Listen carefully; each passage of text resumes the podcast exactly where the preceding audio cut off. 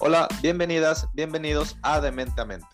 Nosotros somos Majo Rosas y Fernando Franco, dos psicólogos en nuestros 20 para conversar sobre psicología en la época moderna. Derrumbaremos mitos, resolveremos dudas y compartiremos información sobre temas que quizás son cotidianos pero no son hablados. Esta es tu dosis semanal de psicología. Bienvenidas y bienvenidos a este segundo episodio de Mente a Mente. El día de hoy vamos a hablar de un tema relacionado con el tema anterior y el título es Lo que tienes que saber del duelo. ¿Qué vamos a platicar un poquito en este episodio? Les vamos a platicar de los agravantes de un duelo que lo puede hacer mucho más complicado de lo que ya es en sí una pérdida y también de qué podemos hacer cuando queremos acompañar a alguien, que muchas veces quizá nos enfrentamos a esta situación, ya sea de familia, amigos, pareja, que pierden a alguien y no sabemos ni qué decir, ni qué hacer, tal vez hacemos de más, hacemos de menos, entonces vamos a platicar un poquito algunas estrategias de qué pueden hacer para acompañar en duelo. ¿Qué te parece si empezamos por la muerte inesperada, que es el primer factor que hace de un duelo complicado? ¿Por qué crees que la muerte inesperada es un factor de riesgo? Te explico mi hipótesis y me dices la tuya, ¿va? Perfecto. Bueno, la muerte inesperada justamente es este evento que no se tiene planeado. Un factor que hace del duelo, mm, vamos a, ponerlo de esta manera, más, más saludable, es cuando la persona se prepara, cuando la persona sabe que su compañero, que su compañera, que su familiar está en un, en, un proceso de cierre vital.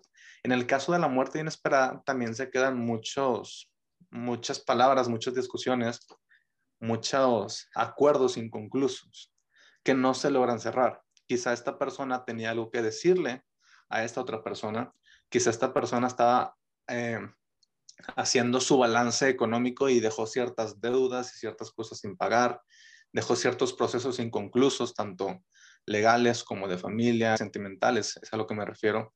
Entonces siento que eso es lo que hace a un duelo complicado, la muerte inesperada. Sí, no, totalmente. Y hecho también, que justo lo platicábamos en el episodio pasado, la, incertidumbre de que de repente ya no está esa persona es un golpe muy fuerte para nosotros. Quizá estás haciendo planes con esa persona, digamos, es tu pareja, estás haciendo planes de que, bueno, en Año Nuevo nos vamos a ir a viajar a tal lugar y de repente, pues ya no llegó Año Nuevo y es como, bueno, ¿qué voy a hacer? O sea, ya tenía este plan, ya no está. ¿Cómo reestructuro mi vida sin esa persona en ella? Entonces, obviamente sí es mucho más complicado, a diferencia de una persona que quizá tiene alguna enfermedad crónica y que ya sabes que en algún punto, obviamente todos sabemos que en algún punto vamos a morir, pero ya cuando alguien está más anunciado de, bueno, con alguna enfermedad, algún padecimiento específico, dices, ya sé que estoy preparándome para el momento, pero si de repente que eso también se junta quizá con que la edad de la persona fallecida es muy corta, un bebé, alguna muerte perinatal, algún joven, es como es que en tu cabeza, en esta historia que te haces del ciclo de la vida, no cae en ti la muerte cuando alguien está joven. Es como, bueno, ya sé que la muerte va a llegar cuando tengas cierta edad, porque ese es el ciclo de la vida, envejeces y en algún punto ya mueres.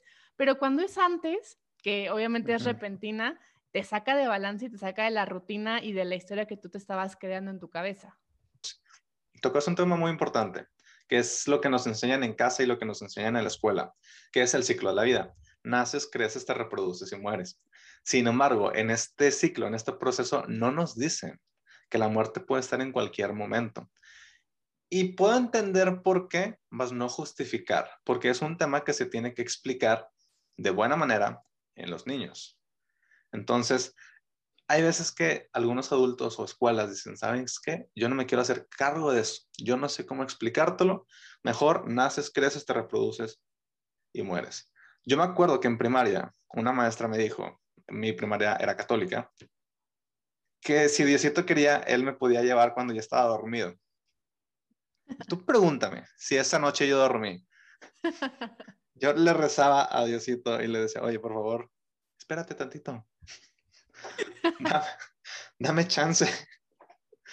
Pero a lo que voy es que no te lo logran explicar bien. Entonces, bajo este, bajo este criterio, bajo este punto de vista, entiendo por qué no lo hacen.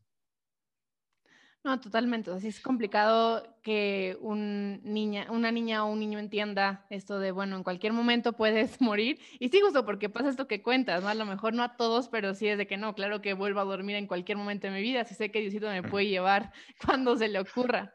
Pero sí, creo que es una conversación importante el tener de, de, que es algo real, es algo que a cualquier persona nos puede pasar en cualquier momento, quizá explicado de una forma diferente, pero sí irnos preparando para eso. Obviamente eso no va a quitar que se agrave un duelo cuando alguien muera repentinamente, pero sabemos que puede pasar. O sea, ya el, el, estar conscientes de que nuestra vida en este mundo es muy transitoria y que hoy estamos, mañana no sabemos, y que es una frase fuerte, ¿no? Luego cuando la dicen las personas de que, ¿cómo dices eso? ¿Qué, qué te pasa? Pero es como, es que es real, o sea, no sabes si ahorita en una hora algo sucede y te mueres. Entonces, eso también se va, pues, formando parte de esa historia mística que platicábamos de la muerte, pero que también, pues, hay que reconocer esos factores agravantes, que también otro de ellos es cuando una persona muere con violencia, por homicidio, por suicidio, son factores que también son complicados para procesar esta muerte. Sí, claro, el, la manera en la que esta persona falleció creo que es importante considerarlo porque en ocasiones, más allá de que la muerte es complicada, yo he conocido personas que les cuesta trabajo imaginar o se esfuerzan a imaginar cómo sufrió esta persona, cómo sufrió con violencia, cómo, cómo falleció mediante un proceso complicado, quizá de tortura, aunque suene un poco fuerte la palabra, con mucho dolor. Entonces, esto puede hacer que las personas estén haciendo estas, estas situaciones en la cabeza que que les está agraviando un poco más el proceso que, un proceso que de por sí es complicado. Y más todavía cuando es de una relación cercana, cuando es un familiar, tu mejor amigo, tu mejor amiga. Es esta parte, hace un momento cuando platicábamos sobre la muerte inesperada, toca un punto muy importante, que es cuando esta persona falta, porque en tu día a día, quizás si esta persona es muy cercana, dos horas al día, una hora de tu día, media hora al día, esa persona ocupaba un lugar. Y entre más tiempo ocupaba, mientras más espacio ocupaba y después te hace falta, más complicado es, una, adaptarse y número dos, llenar, con, el, con muchas comillas, llenar este hueco que esta persona dejó.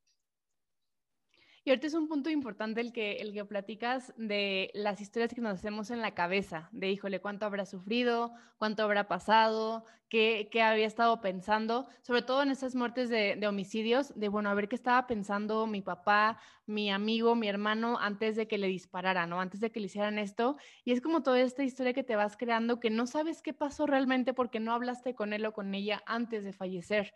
Y es algo que atormenta bastante.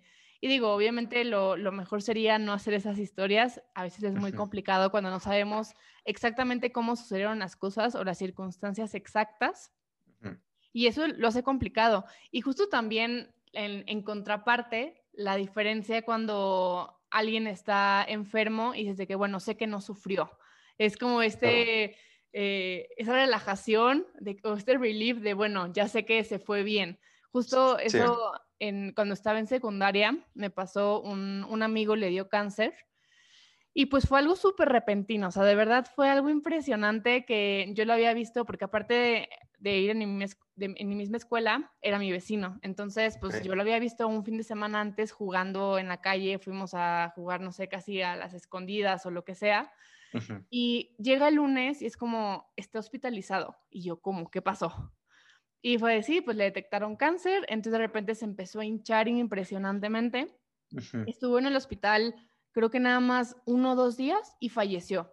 Así, pero fue algo rapidísimo, él no se sentía mal, no tenía síntomas anteriores, nada, fue de un día para otro.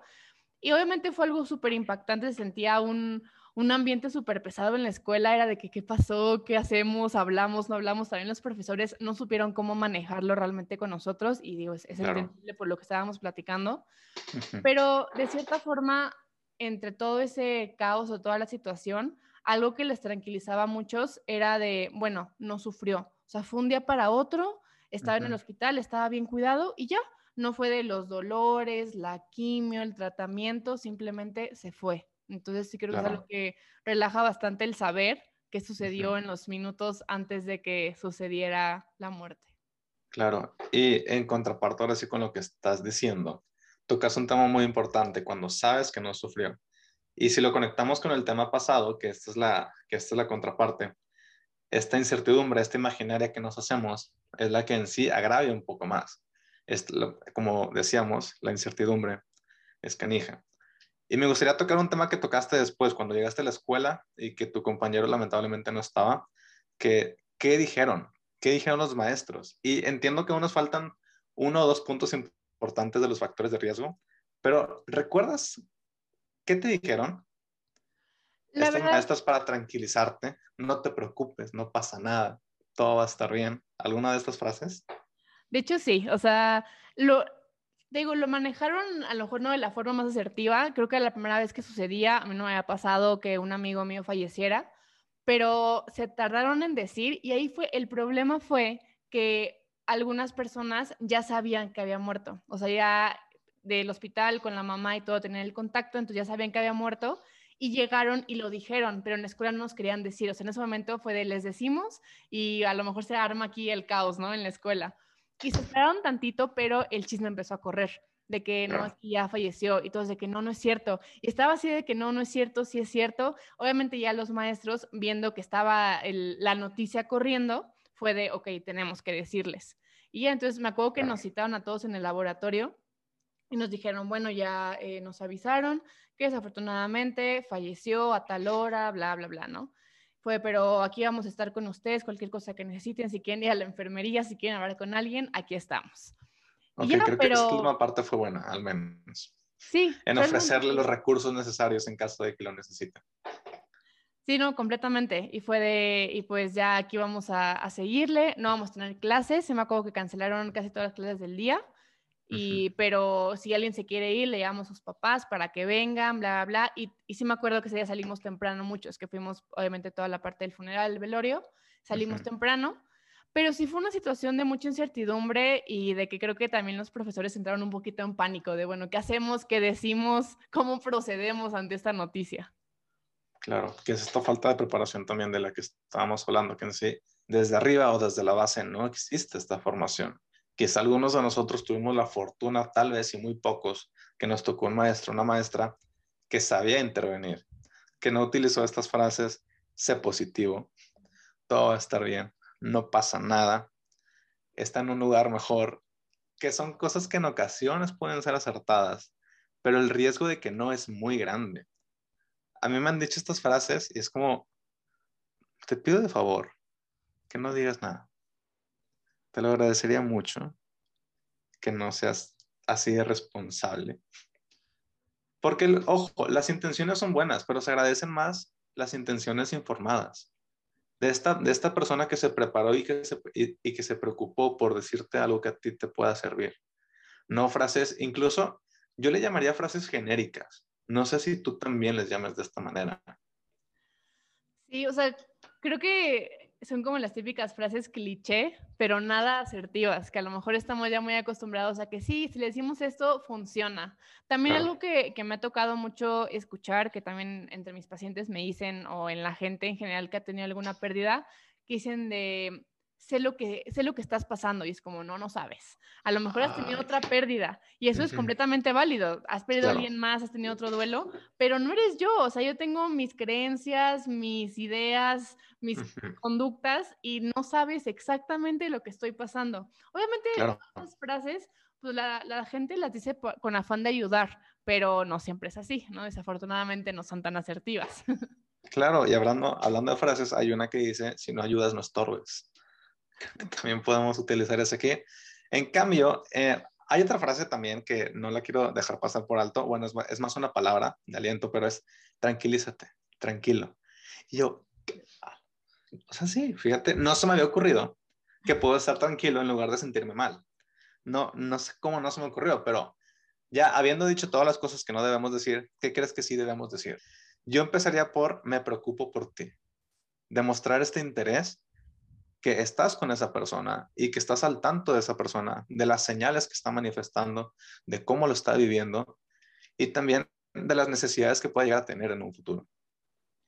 Sí, completamente. A mí una frase que me gusta bastante, y eso lo, lo aprendí de una psicóloga que trabaja mucho con pacientes terminales, fue, digo, obviamente con las familias, era de ayúdame a entenderte. O sea, y esto es como la contraparte de lo que te digo de sé cómo te sientes, sé lo que estás pasando, de probablemente no sé y quizá no te llegue a entender al 100%, pero ayúdame a entenderte, qué sientes, qué piensas, qué quieres hacer, o sea, como toda esa parte de preguntar en vez de asumir de, ah, seguramente está enojado porque me dijo esto, o seguramente está triste porque pues sí, cualquier muerte te pone triste, a lo mejor no.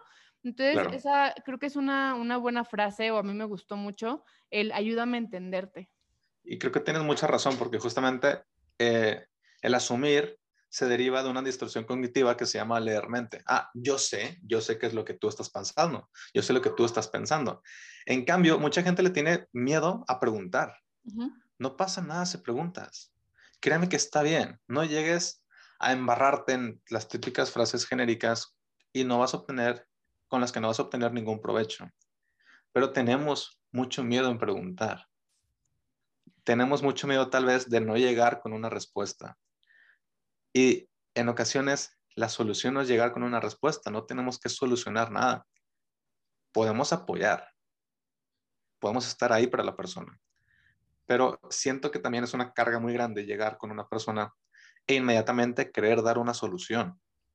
Y en parte creo que está equivocado y también viene eh, de la mano con este miedo, que es, me da miedo el proceso de estar contigo en esto.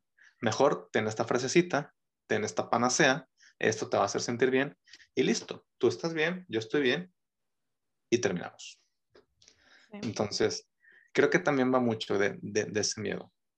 No, totalmente. Y eso también algo importante es que, y quizás eso nos lo enseñan o lo vamos aprendiendo de una u otra forma, el que, bueno, si alguien cercano a ti está pasando por algo complicado, tienes que acompañarlo, o sea, no hay de otra, no es opcional, tienes que estar ahí. Y realmente no, o sea, hay momentos de nuestra vida en el que definitivamente no estamos disponibles, ni física, ni mental, ni emocionalmente para ayudar a alguien, y eso no nos hace malas personas, nos hace humanos simplemente, ¿no?